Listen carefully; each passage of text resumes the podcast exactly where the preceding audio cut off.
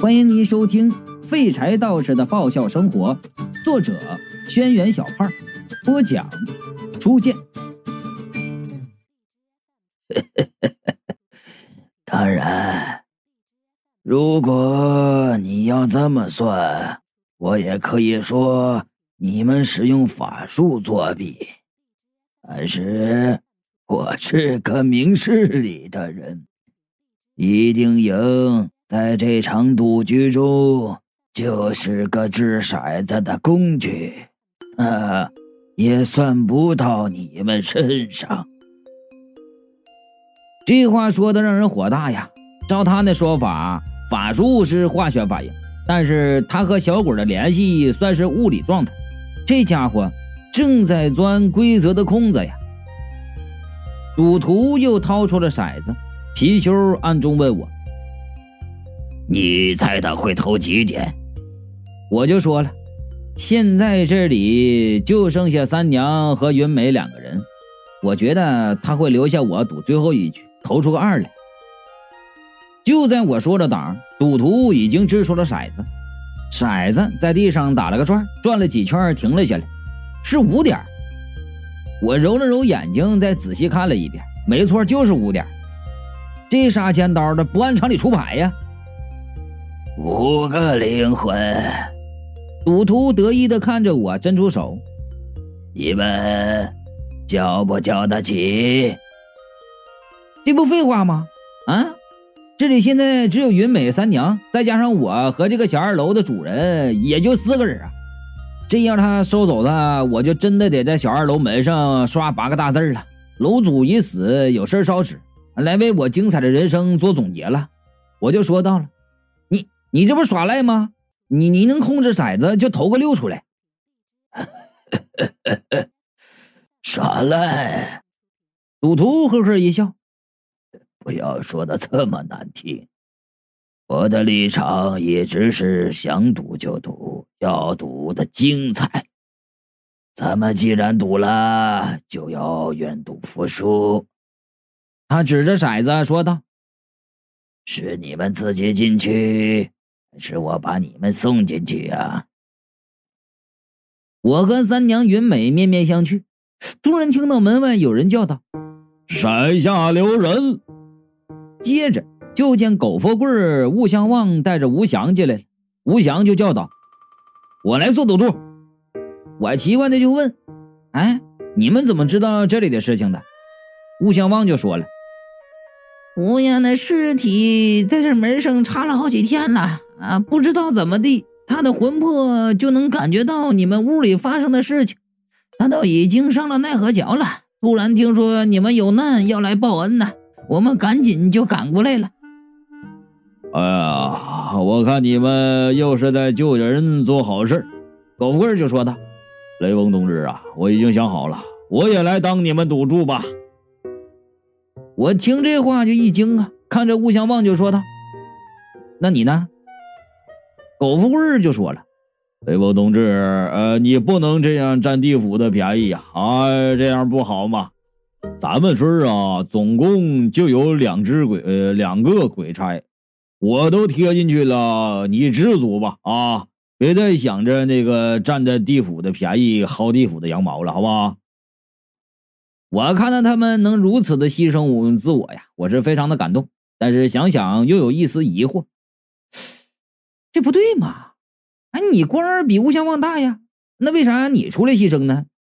狗富贵就说到了：“哈哈哈呃，雷锋同志啊，你怎么就这么想不开呢？啊，我是当官的呀，吴相望是我的手下，要是我手下牺牲了，就剩我一个官儿，那谁来做事儿嘛？啊，这么一想，他也是啊，没有手下的领导，那就不是领导了。”三娘摇头道。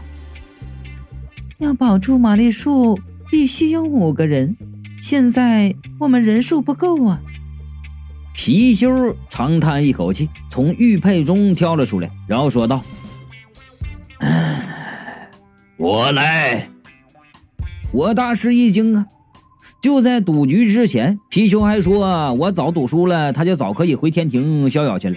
这会儿怎么又蹦出来做赌注了呢？赌徒双眼放出光彩，这个真是令人想不到啊！竟然能收到神兽貔貅的灵魂，意外之喜，意外之喜呀！他是主，我是仆。貔貅看也不看我，凶狠的盯着赌徒。若是想伤我主人，必须先过我这一关。赌徒看着我说道：“我倒看不出这人有什么特别值得你这种等级的神兽为之效命。你值得吗？只要他再试一天。”貔貅说道：“他就是我的主人。”我岂能容你伤他？我眼眶都红了。早先他们说貔貅护主，我还不相信。现在看来，貔貅虽然嘴巴恶毒，但对我确实是忠心耿耿。苟富贵和吴相望握着手就说道：“我走了，阳明村自然就靠你维护了。”吴相望是满脸泪水的说道：“为鬼民服务。”然后，苟富贵和吴吴祥俩人就跳进骰子了，点数少了两点。貔貅跳进去之前，看着我厉声道：“咱们的契约到你死为止。你若是输了赌局……”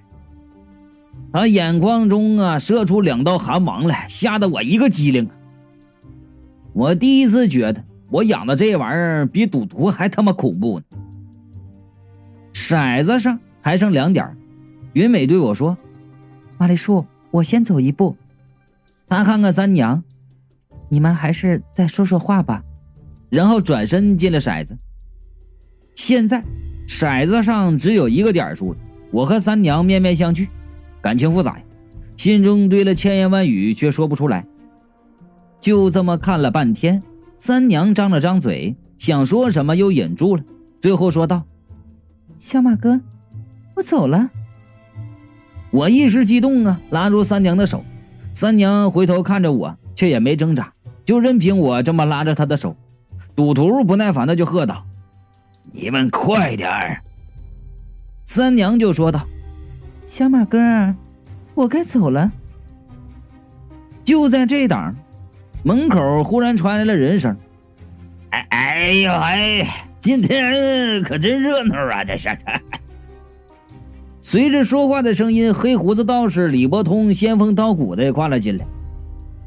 徒弟，我昨天夜观天象，掐指一算呐，发现今天我来你这儿小二楼会有大吉之事发生。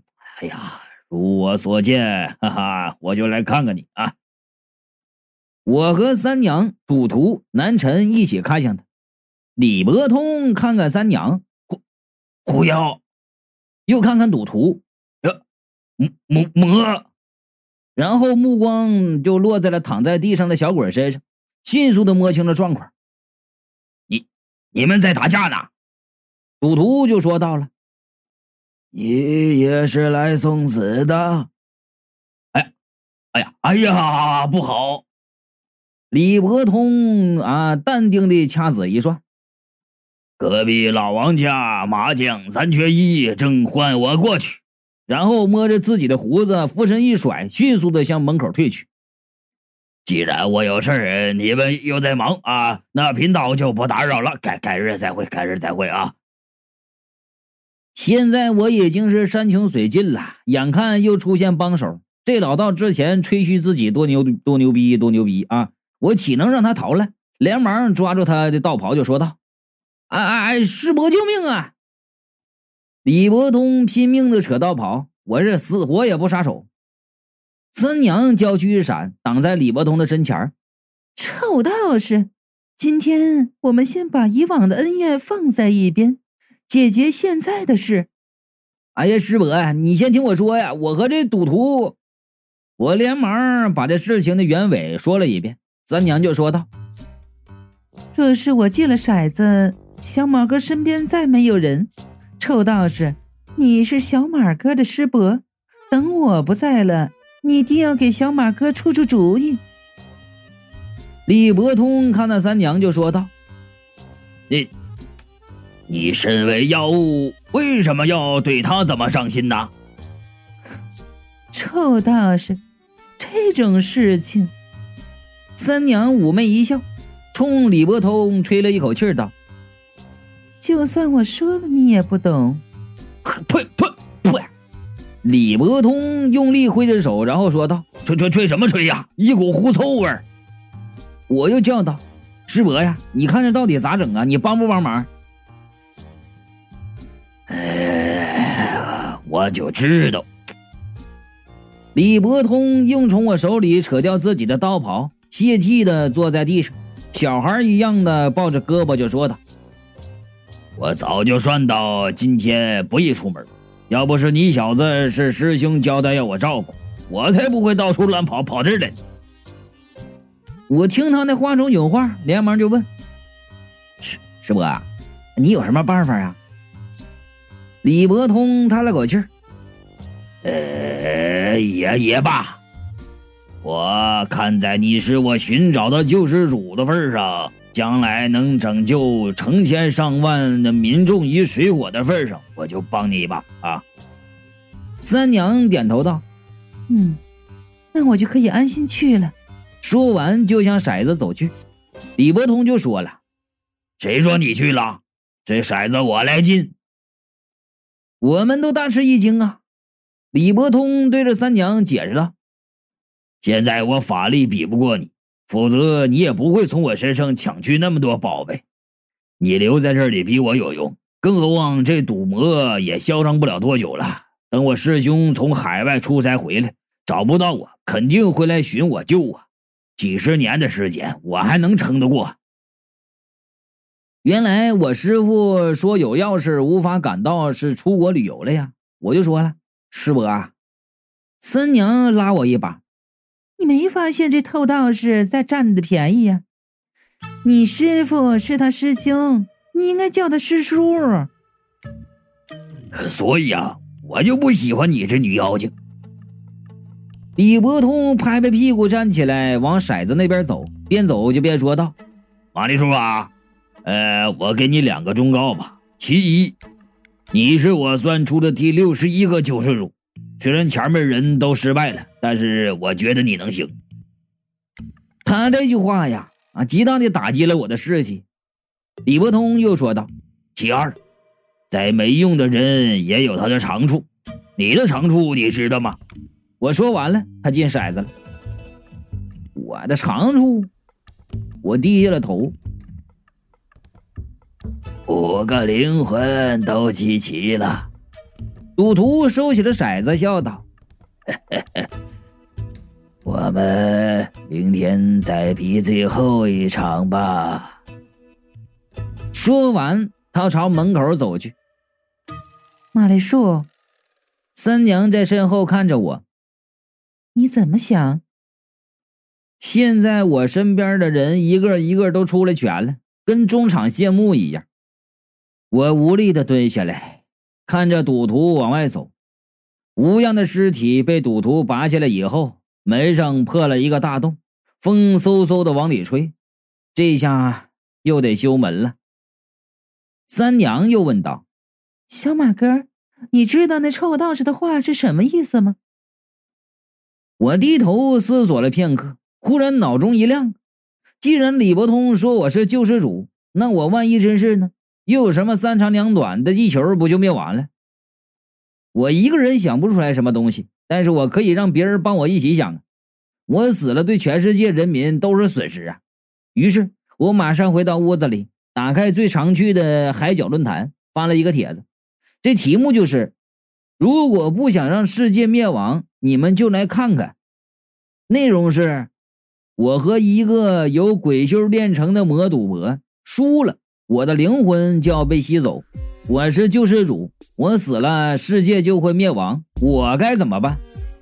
然后把赌博的规则写上，就问怎么样能赌赢。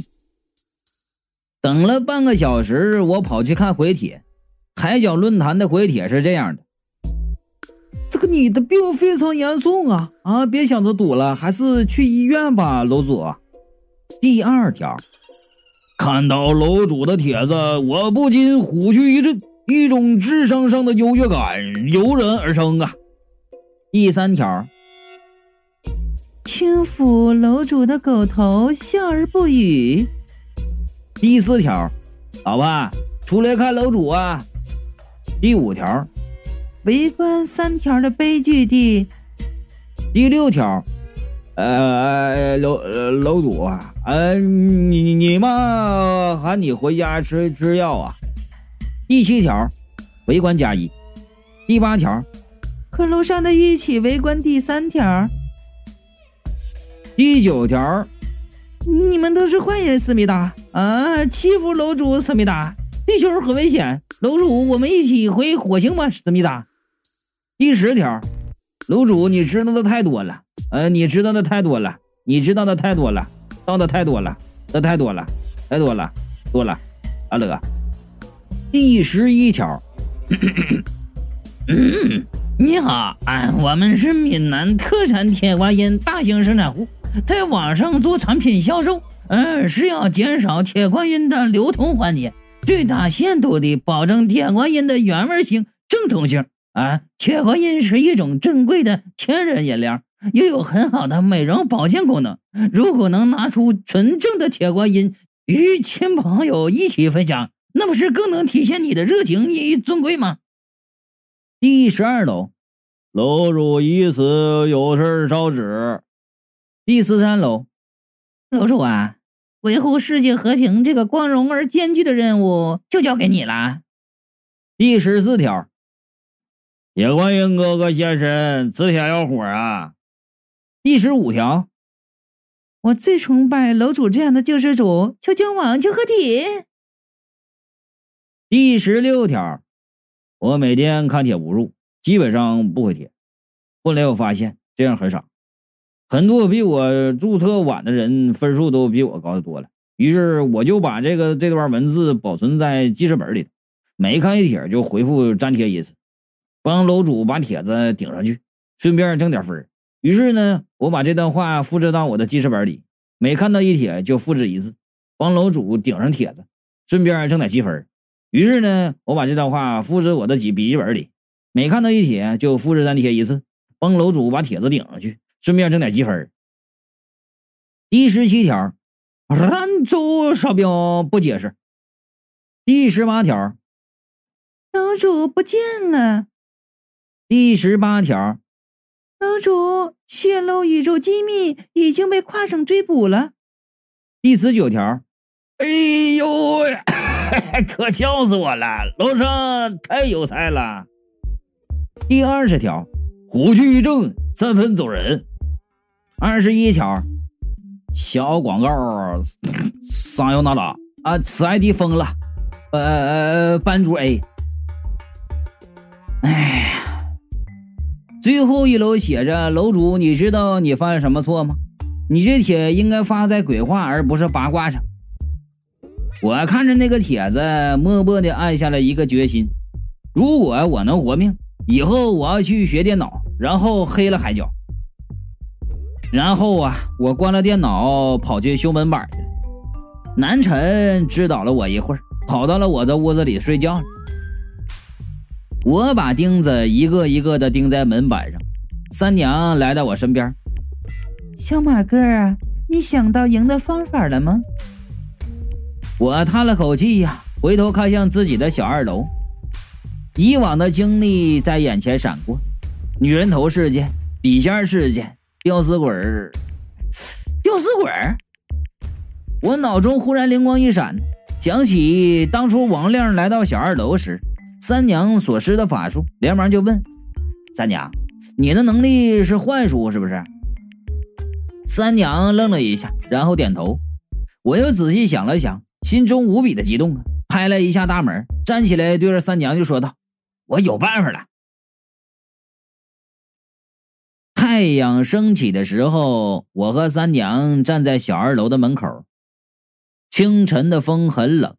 但是我和三娘没有一句抱怨，像是石像一样屹立在门口，看向远方，等待着对手的到来。